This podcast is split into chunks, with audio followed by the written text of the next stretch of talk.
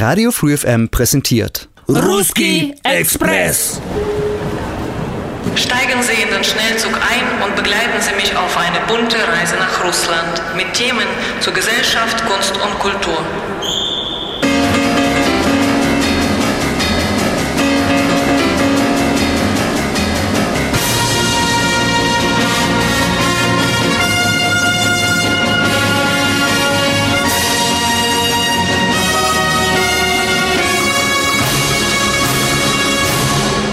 Entdecken Sie Russland neu, mit Herz und auf Augenhöhe.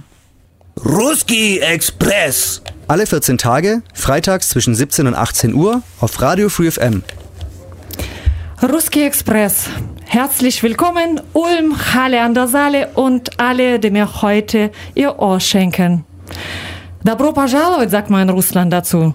Ich bin Nathalie Wenzel und ich freue mich auf meine nächste Radiostunde hier im Herzen von Ulm im Radiostudio vom Radio Free FM in der Platzgasse 18. Und heute habe ich zwei besondere Gäste für Sie. Das ist Sabine Fratzke. Sie ist Gründerin von Radio Free FM und Ideengeberin seit 20 Jahren und sehr tatenkräftige Unterstützerin. Bei der Sabine kriegt man alle Fragen los, was jetzt Radio und Journalismus angeht. Und neben der Sabine sitzt Bernd Speth. Er ist deine bessere Hälfte, Sabine? Ja. Wie würdest du ihn vorstellen? Das ist mein Partner. Dein Partner, dein Freund und dein, ja, mit Extremreisender. Warum? Mein Fahrer. Und dein Fahrer auch noch. Hallo zusammen. Hallo Bernd, hallo Sabine. Hallo Nathalie. Hallo. Ähm, ihr seid ja heute nicht da, weil du, Sabine, mir hier beim Journalismus helfen solltest. Ihr seid da, weil ihr ganz tollen Urlaub hinter euch äh, habt.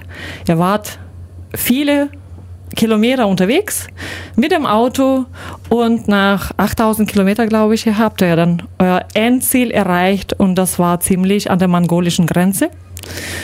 Und ich denke, ihr habt viel dazu gelernt und habt viel zu erzählen. Einen neuen Blick auf Russland.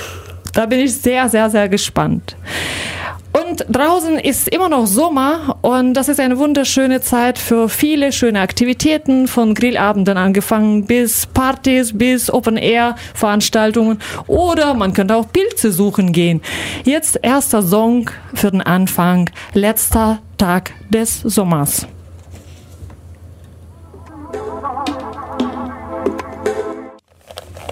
Ruski Express Radio Free FM 102.6.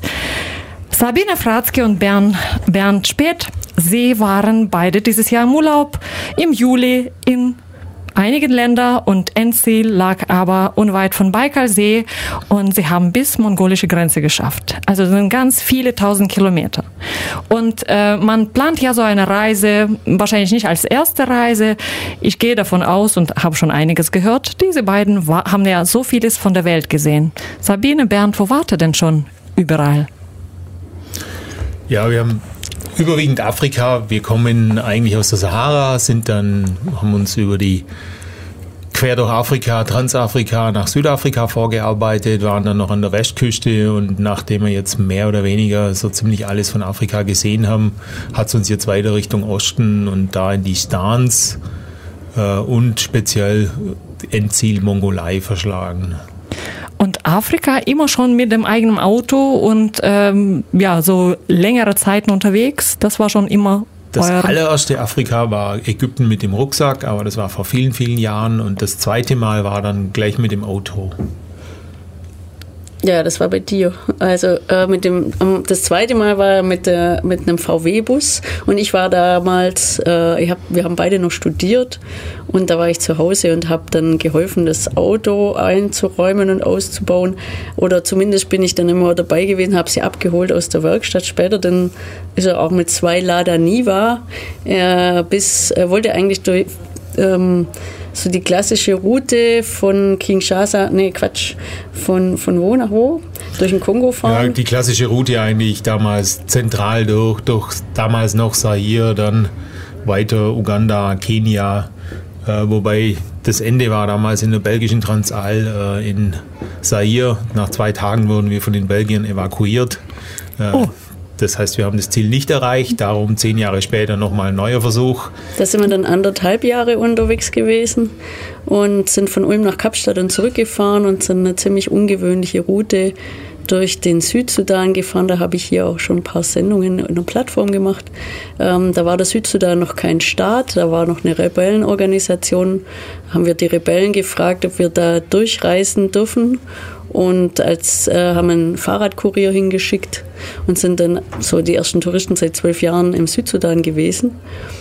Und aber eigentlich unser Hauptding ist ähm, Sahara fahren. Und das ist ein bisschen wie, wie Wandern. Man guckt vorher auf der Karte, wo kann es durchgehen in der Wüste. Es gibt zwar auch Pisten und Wege, also wo immer benutzt werden, aber wir sind frei gefahren und haben dann immer so Spaß gehabt an Navigation und Fahren. Und das war eigentlich unser Hauptspaß und der ist eben seit 2003 vorbei, seit es dort die großen Entführungen gab, ist die Sicherheitslage immer schlechter geworden. Und deshalb, ähm, ja, wir haben dann noch versucht, von unten reinzukommen in die Sahara, sind da noch in Mali gewesen. War auch sehr schöne Reise. Aber da wurde auch die Sicherheitslage immer schlechter, bis das dann dieser große ähm, Krieg in Mali war, wo glaube ich, vor fünf Jahren so ein bisschen hier auch bis hier in die Presse geschafft hat, wo die Franzosen dann geholfen haben, dass die Al-Qaida nicht ganz Mali übernimmt. Und ähm, da das eben immer schlechter wurde, haben wir das Auto wieder zurückgebracht und fahren jetzt eben, wie gesagt, in Osten. Und zu den Stans, da gibt es eben noch so ein paar Schlagworte, das manche vielleicht kennen, was man da so anguckt, ist der Pamir Highway, ähm, das Wakan-Korridor Richtung Afghanistan und Samarkand. Das sind so die Namen, die man vielleicht kennt. Also Urlaub von der Stange, das war überhaupt nie euer Ding. Er war schon immer so Entdecker und äh, Herausforderer. Ich denke, äh, viele aus dem Umfeld würden sagen, oh Gott, wo ist denn das? Und kommt mal überhaupt äh, ja heil zurück. Aber euch hat das nie gestört. Ihr habt überhaupt keine Berührungsängste. Ihr geht ja Skifahren nach Georgien und zum Baden jetzt zum Baikalsee. Und äh, ja, wo habt ihr aber noch auf der Karte quasi weiße Flecken? Wo müsst ihr noch hin? Genug. ja, Südamerika fehlt komplett. Asien ist relativ dünn, mal ein bisschen was mit dem Flieger, aber das fehlt auch noch durch das, dass wir die letzten Jahre überwiegend mit dem Auto unterwegs waren. Äh, ja, ist halt alles, sagen wir mal so, was noch fahrbar ist. Äh, und dann ist Südamerika relativ aufwendig. Man muss das Auto erst verschiffen, äh, hat ziemlich große Zollhürden, wo man das Fahrzeug stehen lassen darf. Darum jetzt erstmal so alles, was noch halbwegs in der Nähe ist.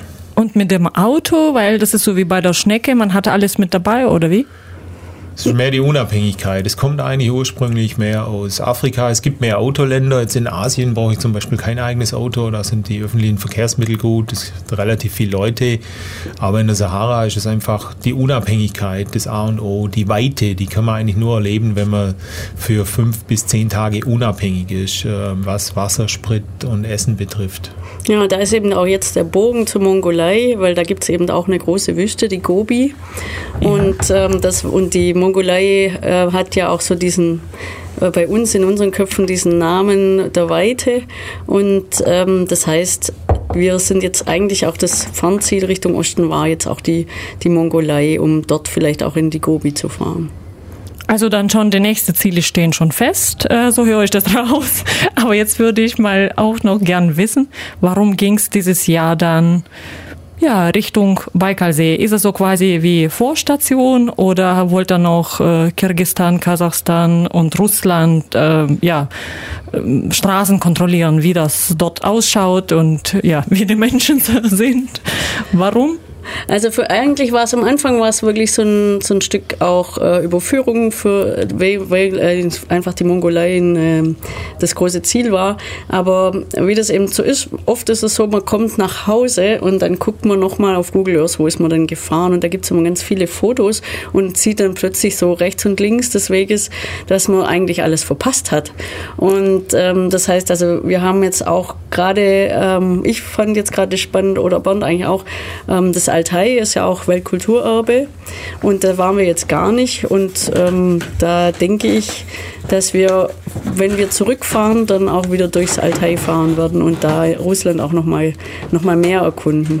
Ja, Im Altai bin ich im Oktober. da kannst du dich noch mit anschließen äh, zu unserem Team.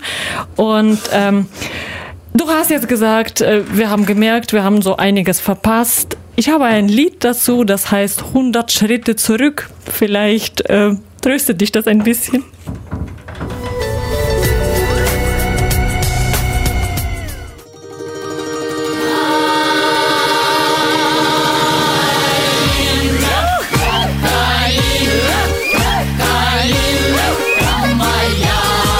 Entdecken Sie Russland neu mit Herz und auf Augenhöhe.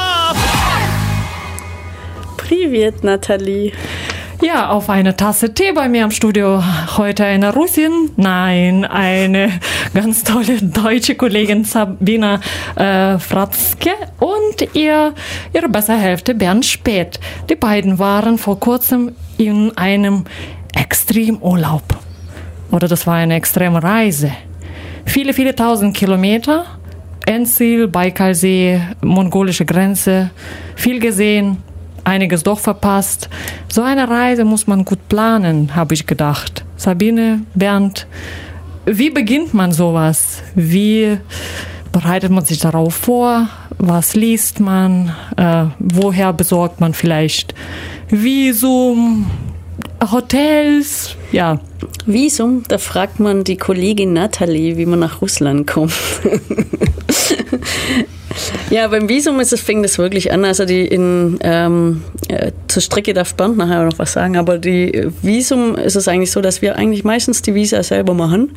Also das heißt, äh, wir lesen die Webseiten von den jeweiligen Botschaften, wo die Visa-Regularien draufstehen und dann machen wir das selber und organisieren das selber. Aber Russland ist eben so, dass man eine Einladung benötigt und deswegen muss man sich in der Regel an eine Agentur wenden, außer man hat eine Freundin, die einem eine Einladung besorgt. Dann kann man es auch selber machen. Und das habe hab ich zumindest so gemacht. Und ähm, bei Bernd war es ein bisschen anders. Wir brauchten ein langes Visum, weil wir dachten, dass wir ein Jahresvisum benötigen, äh, um die Zollformalitäten für das Auto zu machen.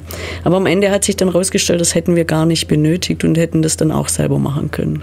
Also nochmal zu dem Auto. Ihr wollt ja ein, äh, euer Auto dort in Ulan-Ude, das ist am Endziel, für ein Jahr parken. Genau. Und dafür bräuchte man so ein langes Visum. Wir dachten genau, dass man das nur verlängern kann, wenn äh, auch das Visum von der Person, der das, das Auto gehört und die das Auto eben auch äh, temporär einführt, dann genauso lang äh, sein muss wie die temporäre Einfuhr von dem Fahrzeug. Ist ja eigentlich auch logisch. Ich kann ja nur ein Fahrzeug so lange einführen, solange ich selber in dem Land bleiben darf. Und das hat sich jetzt aber geändert. Also Russland war bisher so, dass man, wenn man mit dem Reisefahrzeug dort eingereist ist, hat man drei Monate bekommen bekommen. Also drei Monate konnte das Fahrzeug im Land bleiben und jetzt ist es automatisch ein Jahr. Das hat sich irgendwie vor kurzem erst geändert. Es gibt so Reiseforen, wo man solche Dinge diskutiert.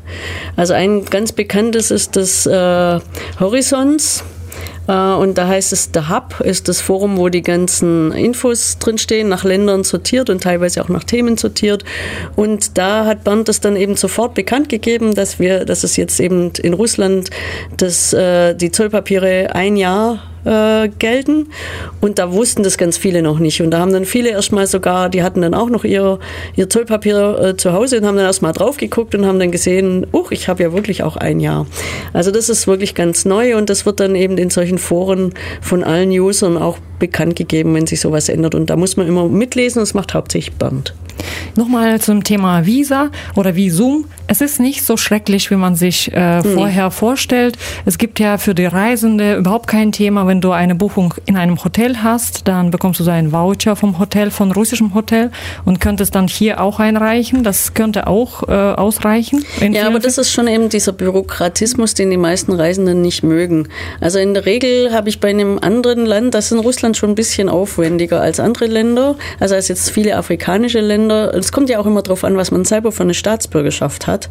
Äh, je nachdem macht, je nachdem wie die Beziehungen zwischen zwei Ländern sind, sind auch die Regelungen. Und ähm, Äh, in, in Russland, äh, ich denke, das kommt eben noch von, von der Sowjetzeit, da muss man sich auch nach fünf Tagen melden und muss sich registrieren lassen. Das ist eigentlich so ein bisschen Anachronismus. Ähm, und man muss, je nachdem, was man für ein, äh, was man für ein Ziel hat, also ob man als Tourist dort sein will oder als Geschäftsreisender, je nachdem bekommt man auch andere Visas. Das ist überall so, aber man braucht eben in Russland dann auch eine andere Einladung eigentlich. Nee, wobei stimmt nicht. Ich hatte, ja genau, man braucht nur irgendeine Einladung.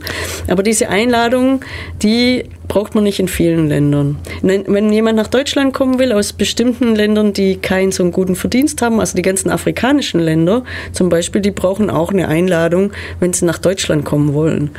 Und, ähm, wenn, aber wenn wir Deutsche zum Beispiel äh, in die afrikanischen Länder gehen wollen, dann brauchen wir bis auf ganz wenige Ausnahmen keine Einladung. Da können wir einfach zur Botschaft gehen, ein Visum bezahlen und dann kann man dorthin reisen.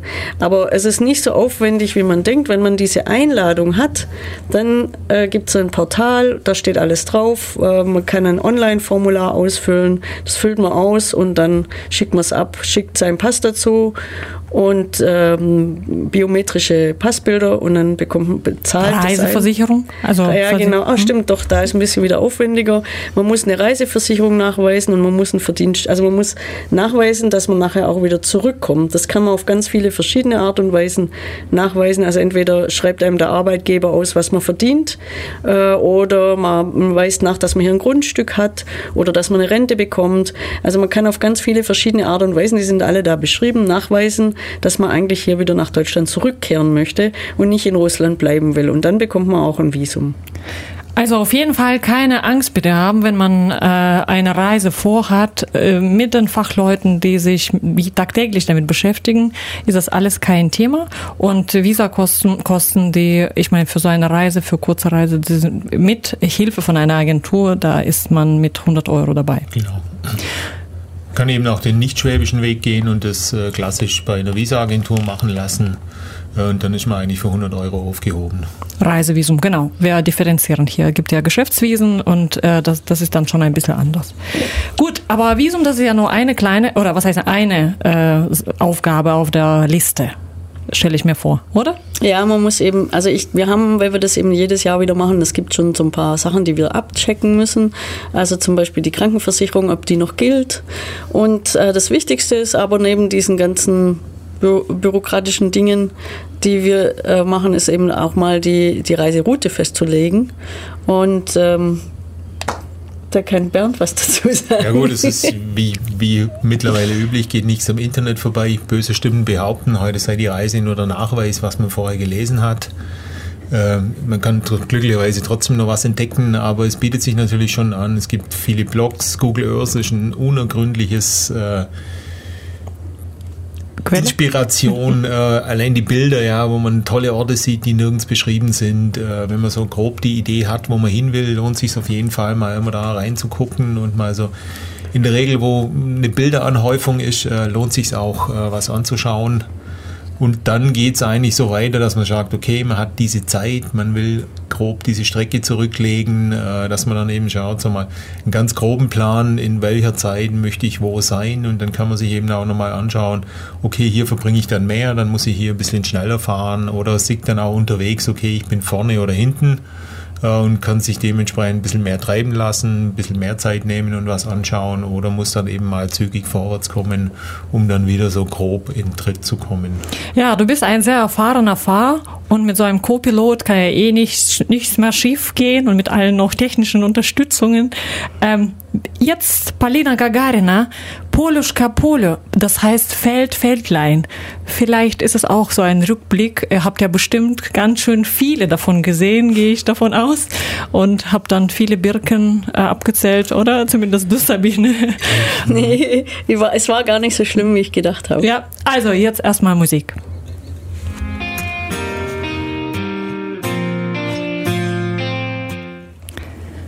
Ruski Express Radio Free FM 102.6. Schön, dass Sie immer noch bei uns sind. Äh, und bei uns ist ja heute Urlaubstipps-Sendung. Wenn man dann nach Russland reisen möchte und das noch mit einem Auto, dann habe ich heute zwei Experten, die schon einiges in der Welt erforscht haben und dieses Jahr im Juli viele Wochen in Russland auch waren. Wir haben jetzt dem Bernd zugehört zum Thema Reiseroute. Und es gibt einige Hilfsmittel, aber doch äh, die Überraschung kommt dann auf der Straße selbst, glaube ich. Man kann ja einiges vorbereiten, aber äh, vielleicht doch nicht alle Brücken und Brückchen und Fähren oder äh, sind dann doch gleich zu erkennen. Oder wir waren da paar Entdeckungen auf der Straße, wo du sagst, oh, so habe ich mir das gar nicht vorgestellt. Also wir waren eher positiv überrascht. Also ich muss sagen, ne, ich hatte jetzt nicht erwartet, dass speziell so von Kasachstan bis zur mongolischen Grenze, was ja eigentlich mal dreieinhalbtausend Kilometer sind, so die Magistralen in Russland äh, in so einem guten Zustand sind. Äh, weil häufig hört man ja, speziell wenn es Richtung Osten geht, das ist dann die unendliche Schlammschlacht.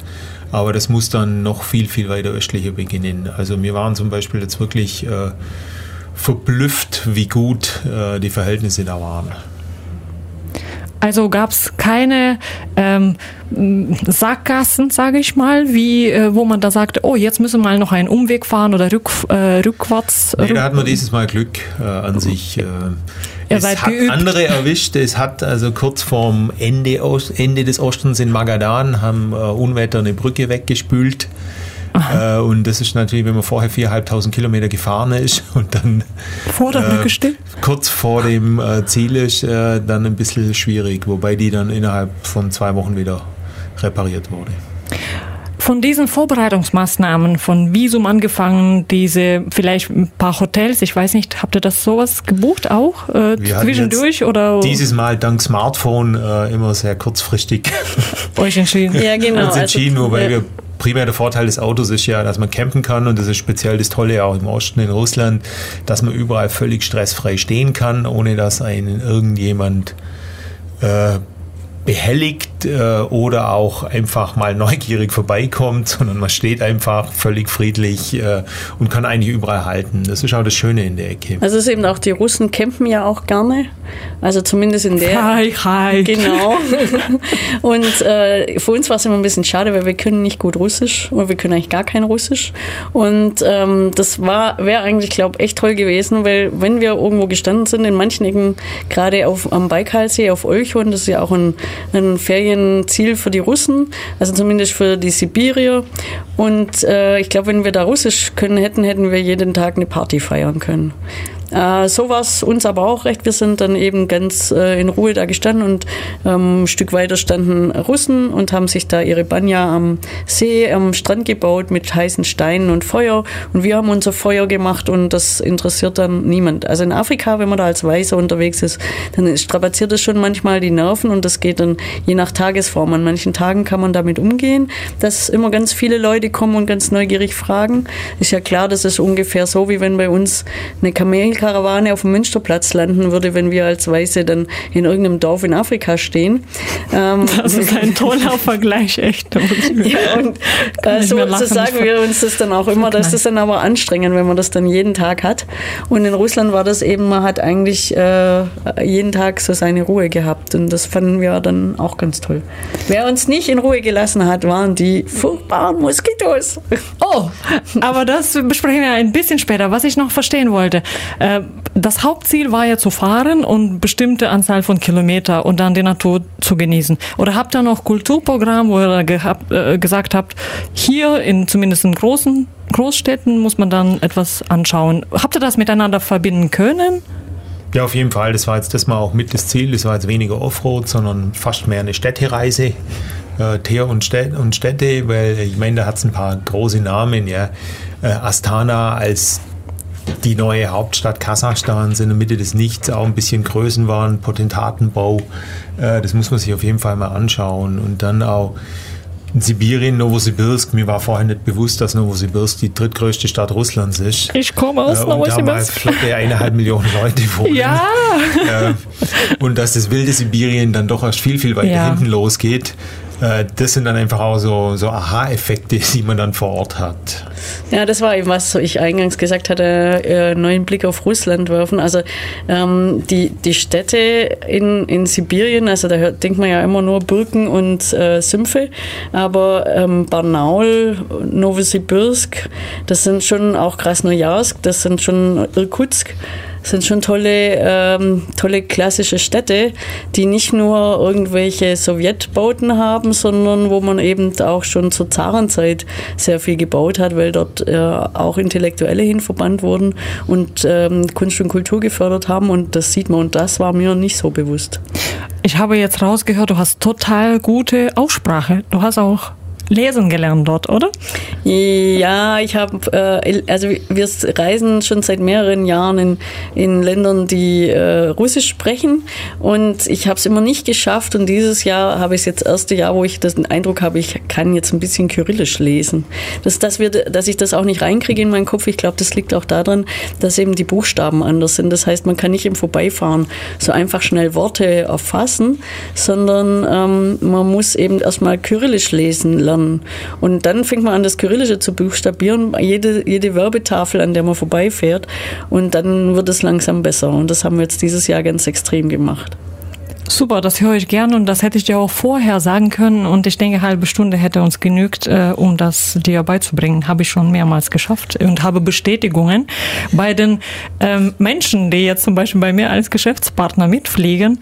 Während der Flugzeit schaffen wir das, äh, lesen zu lernen und das ist sehr spannend, wenn ich dann mit einem erwachsenen Mensch aussteige und er beginnt dann so Buchstabe für Buchstabe und das ist ja für mich sehr motivierend und aber das bringt wirklich viel und das ist ähm, ja ganz anders, äh, wenn du gar nicht lesen kannst. Das ist auch für die äh, Zuordnung, Orientierung ganz praktisch.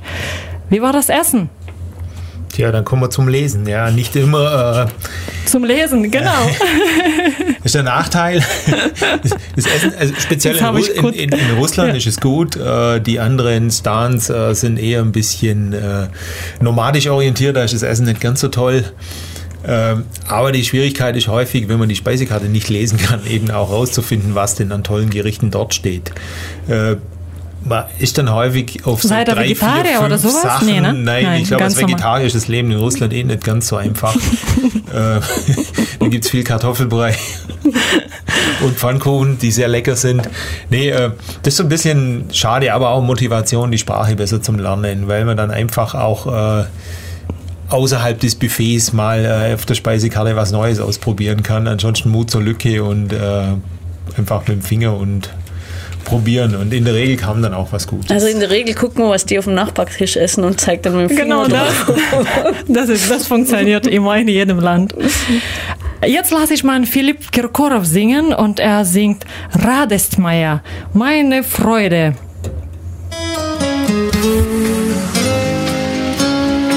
Radestmeier. Ja, meine Radiosendung Ruski Express ist auch meine Freude. Vor allem, ich schaffe das immer wieder, so das Gefühl habe ich, dass wir hier mit den Menschen über Russland diskutieren und viele andere Seiten von dem Land entdecken und Vorteile abbauen. Auf jeden Fall hier mit den Leuten zu schwätzen und nicht über die, das ist mir immer wichtig. Heute habe ich zwar zwei Deutsche, aber die haben viel erlebt in Russland, haben vieles zu berichten. Nach 8000 Kilometer quer durch Kasachstan, Russland bis mongolische Grenze. Jetzt haben sie friedlich ihr Auto dort geparkt für ein Jahr und freuen sich schon auf die nächste Reise, die dann ja irgendwann mal Richtung Mongolei wieder gehen wird äh, vorhergehender Abschnitt endete ja mit hungrigen Bernd. Ich habe rausgehört, dass das Thema Lesen dazu führte oder nicht lesen können, dazu führte, dass man die Speisekarte doch nicht immer gut interpretieren konnte. Und für ein hungriger Fahrer, das war doch, ähm, ja, ich meine, viele Minuspunkte wahrscheinlich für die Reise. Aber Bernd, du hast einen tollen Tipp irgendwie, wie man das jetzt vermeiden kann. Vielleicht können wir auch diese Hürde vielen angehenden Reisenden nehmen. Ja, mittlerweile dank Smartphone äh, gibt es diverse Translator, die einfach sehr gut funktionieren. Äh, dann kann man auch den Nachteil der ja, man trifft wenig fremdsprachig äh, englisch sprechende Leute. Also in der Regel spricht jeder Russisch äh, und das ist jetzt wiederum bei uns nicht sonderlich äh, gut verankert.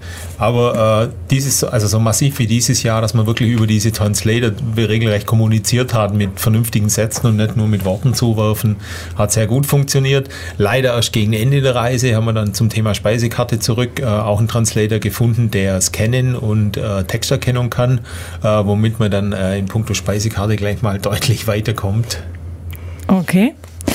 Ähm, ja, Sabine, du vielleicht noch als aus der weiblichen Sicht? Gab es da irgendwelche neue Entdeckungen? Oder? Nee, also für mich war noch bei der Navigation war es noch so, dass ich dieses Jahr, also es entwickelt sich ja immer weiter und da hatte ich dieses Jahr so mein Aha-Erlebnis, weil ich äh, immer noch so ein bisschen mitschreibe und äh, das heißt ganz analog mit Kuli irgendwie Koordinaten aufschreibe, weil das eben von früher noch kommt aus der Sahara-Zeit und da habe ich immer so das Reisetagebuch und die letzten Jahre, wenn dann irgendwelche anderen was wissen wollten, dann sind die schon dazu übergegangen, das mit den Smartphones, die Koordinaten abzufotografieren.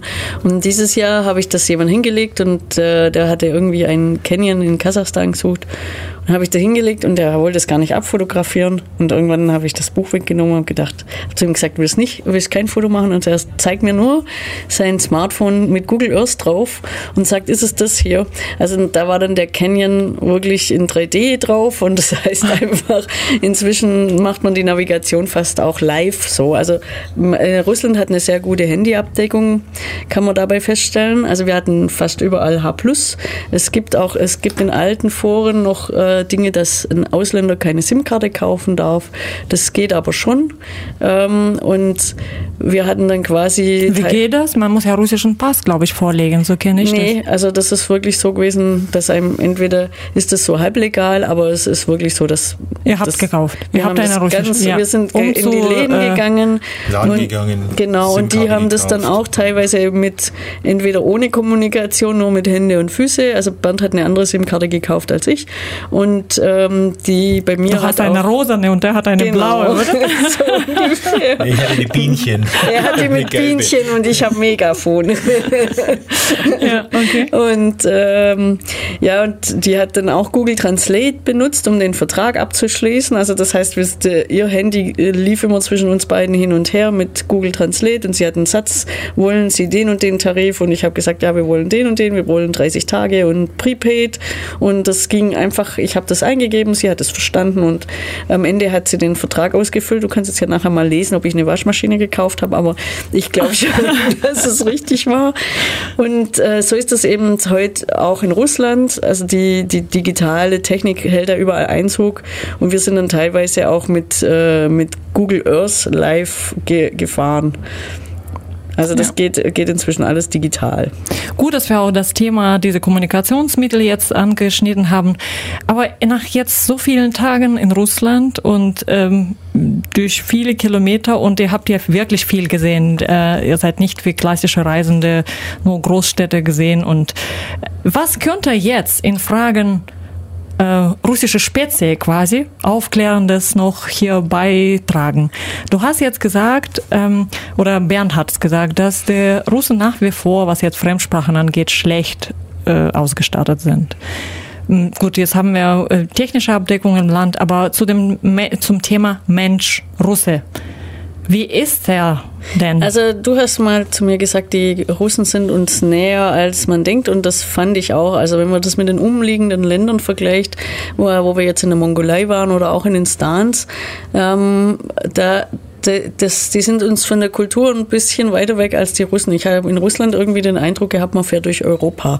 Obwohl wir ja so weit hinten in, am Baikalsee waren, waren die Menschen von, finde ich, von der, als in Burjatien selbst schon hatte ich den Eindruck, sie waren sehr europäisch und sehr mitteleuropäisch. Also jetzt nicht mal irgendwie slawisch oder sowas, aber von ihrer ganzen Art und Weise, Verlässlichkeit und Kommunikation und sowas, hatte ich das schon den Eindruck, dass uns das sehr nah war.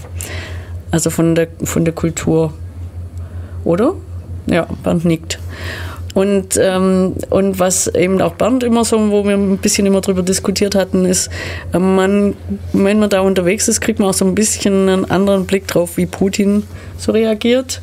Also ähm, Ja, also es ist halt ein Riesen, ein Riesenland ja, und das, äh, denke ich, zu verwalten ist nicht einfach und es kommt, denke ich, auch noch vieles aus der Sowjetzeit von der ganzen Struktur, die da vorhanden ist. Also und ähm, ich, wir, war, wir sind eigentlich schon, schon überrascht, wie das funktioniert, dass man so ein Riesenland ähm, doch relativ gut verwalten kann. Natürlich hat es dann viele, ja genau, die, die Behördengänge, die wir hatten. Wir hatten ja dann auch noch ein Zollproblem, das wir dann lösen mussten. Und äh, da waren die Leute auch sehr hilfreich und haben sich darum gekümmert, dass das äh, für uns gelöst wird. Wir mussten da eigentlich nicht viel zutun. Wir haben immer ein bisschen erklärt, weil, wo wir über die Grenzen gegangen sind, dass die das nachrecherchieren konnten. Aber es war eher so wie bei uns. Sie wollten jetzt nicht äh, irgendwie uns ähm, jetzt eins reinwirken, sondern sie wollten halt das sauber dokumentieren implementiert haben, zum, äh, wie sagt man immer, die preußische, Demo, äh, die preußische Bürokratie. Und sie wollten dann ganz genau dokumentiert haben, äh, wie, wie wir was gemacht haben, sodass man das nachher aufschreiben und begründen kann, dass wir, ähm, ja, wir sind ohne Zollpapiere dagestanden, weil man uns an einer Grenze die Zollpapiere aus Versehen abgenommen hatte. Und, aus Versehen? Ja. Und Musste das nicht abgegeben werden? Nee, ich dachte. Also normalerweise bei einem Grenzübertritt äh, erhält man eigentlich immer mal einem in einem Land gibt man die Papiere ab und im nächsten Land, wo man reinreist, kriegt man sie eigentlich wieder. Und ähm, da hat man, hat man uns keine neuen gegeben. Und deswegen hatten wir keine neuen. Und wir haben gedacht, naja, das ist jetzt so. Und nachher hat man uns aber erklärt, da hätten wir doch auch welche bekommen müssen. Und sind dann eben ohne Papiere da gestanden. Und da hat man uns dann aber auch geholfen, hat dann nachrecherchiert, hat dort auf dem Zoll angerufen und gefragt, ob das wirklich so war, dass wir darüber gefahren sind. Und die haben das auch bestätigt. Und das heißt, die haben da sehr viel Arbeit gehabt mit uns und haben sich da um uns gekümmert. Und wir haben einfach so lange gewartet. Und das war eigentlich alles sehr freundlich.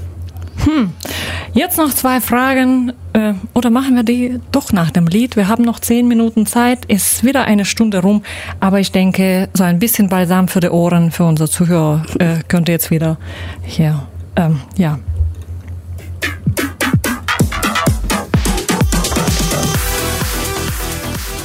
Letzte sieben Minuten Ruski Express mit Sabine Fratzke und Bernd Speth. So ziemlich vorletzte Frage von mir. Baikalsee. Äh, hat sich diese Erwartungshaltung äh, bestätigt? Warte im See? Habt ihr, könnt ihr jetzt sagen, wir waren da schwimmen, baden und Bernd, du als mutiger Deutscher hier. Baden ist fast übertrieben. Ich war anstandshalber kurz drin, aber der ist schon äh, sehr frisch. Also sehr frisch? 16, 17 Grad? Wie viel? Wir haben 14? gar kein Thermometer gehabt, mhm. aber ich würde mal so schätzen um 16, wobei, wenn es bis Mai noch die Eisschollen drin hat, äh, dann ist es nachher eben einfach noch frisch. Und wir hatten auch nicht immer super warmes Wetter, das muss man dazu sagen. Habt ihr nicht gehabt? Nee, das war speziell im Baikalsee was gemischt. Das hat warme Tage gehabt, so mit 25, auch mal 30 Grad, aber auch eher frische, so mit 15 Grad und Regen. Also das war dann bunt gemischt. Aber Baikalsee ist toll, es gibt super schöne Landschaften, man darf super schön stehen und campen.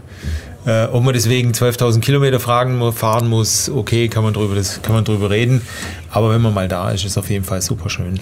Ja, und ich finde auch, ähm, Baikalsee, man hat einen Werbeslogan, hat ja Urlaub ohne Mücken. Wirklich? ja. Ist das weil, so? Ja, äh, weil es in Sibirien ja so viele äh, Moskitos gibt, wenn man eben immer so ein bisschen äh, blöd steht wie wir. Also ich denke, man kann vielleicht, wenn man, wenn man einem, also wir hatten zum Beispiel mal in so einem alten, ähm, in so einem alten äh, Werk gestanden, da war Teerboden und dann, äh, also geteert und da hat es keine Mücken gehabt, aber wenn man eben immer in der freien Natur steht, geht, dann hat es doch viele Mücken. Und vor allem, wenn man dann erstmal durch die Wiese fährt und die noch alle aufscheucht, dann wird es dann noch schlimmer, aber es ist schon teilweise sehr heftig gewesen. Habt ihr dann auch bei Facebook gepostet, oder? Wir schlafen heute draußen am Baikalsee, 5000 Mücken, nee, gefällt das? Am Baikalsee hat es eben keine. Das ja, ist, ach, stimmt. Da hat es solche Winde durch den See, ah, da okay. hat es eben keine Mücken. Und ich, ja, ich war baden. Und ähm, Sobi. Genau, da gibt es ja die äh, Insel Olchon. Und das fand ich schon sehr schön. Also die Buryaten haben ja diesen äh, Schamanen, äh, die, die, die, Religion äh, von den Buryaten ist der Schamanismus. Und ähm, fand ich schon irgendwie nett, überall diese, diese heiligen Städten und so war echt toll, fand ich. Ich denke, das ist äh, wieder eine Sendung, ähm, also von der Länge können mhm, wir noch eine genau. Sendung damit füllen. Ähm, noch eine Frage, das ist bei mir eine Standardfrage. Für meine russisch Spardose, also Wortspardose, brauche ich drei Lieblingswörter von euch. Ihr könnt auch gemeinsam, vielleicht kriegen wir sogar sechs zusammen. ich bin optimistisch.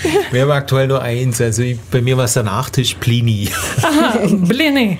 Mhm. Oh, und bei mir ist es genau, also die erste, das erste Wort irgendwie, was ich konnte, war Privet, glaub. Privet, hallo. Ja. Und dann Harasho natürlich. Harasho? Ochin gut. Harasho. Sehr gut. Und äh, Spasiba. Spasiba heißt Danke. Ja.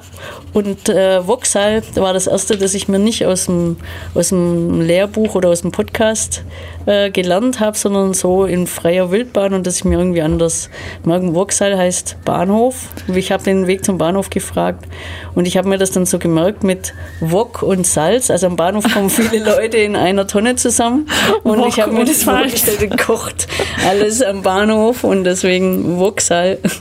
Ja, jetzt nochmal ganz schnell im ähm, hier wiederholt. Блины, Pfannkuchen, Привет, Hallo, очень хорошо, sehr gut, Спасибо, danke und Вокзал, Bahnhof. Ich danke euch beiden für diese Ausführungen, für ja, Eindrücke, die mit euch jetzt lebenlang bleiben werden. Und ich bin gespannt, was ihr dann aus der nächsten Reise mitbringt. Schön, dass ihr Zeit gefunden habt und hier so offen über viele Dinge erzählt habt. Ja, wir danken auch für die Einladung und es hat ja Spaß gemacht. Ja, dann nochmal danke und kann es nur jedem empfehlen. Ja, sehr gern. Und ja, ich hoffe, dass meine Zuhörer heute nicht enttäuscht waren und dass wir uns in 14 Tagen wieder hören. Hier war Nathalie Wenzel, Radio Free FM 102.6 Ruski Express. Genießen Sie noch die schöne Sommerzeit.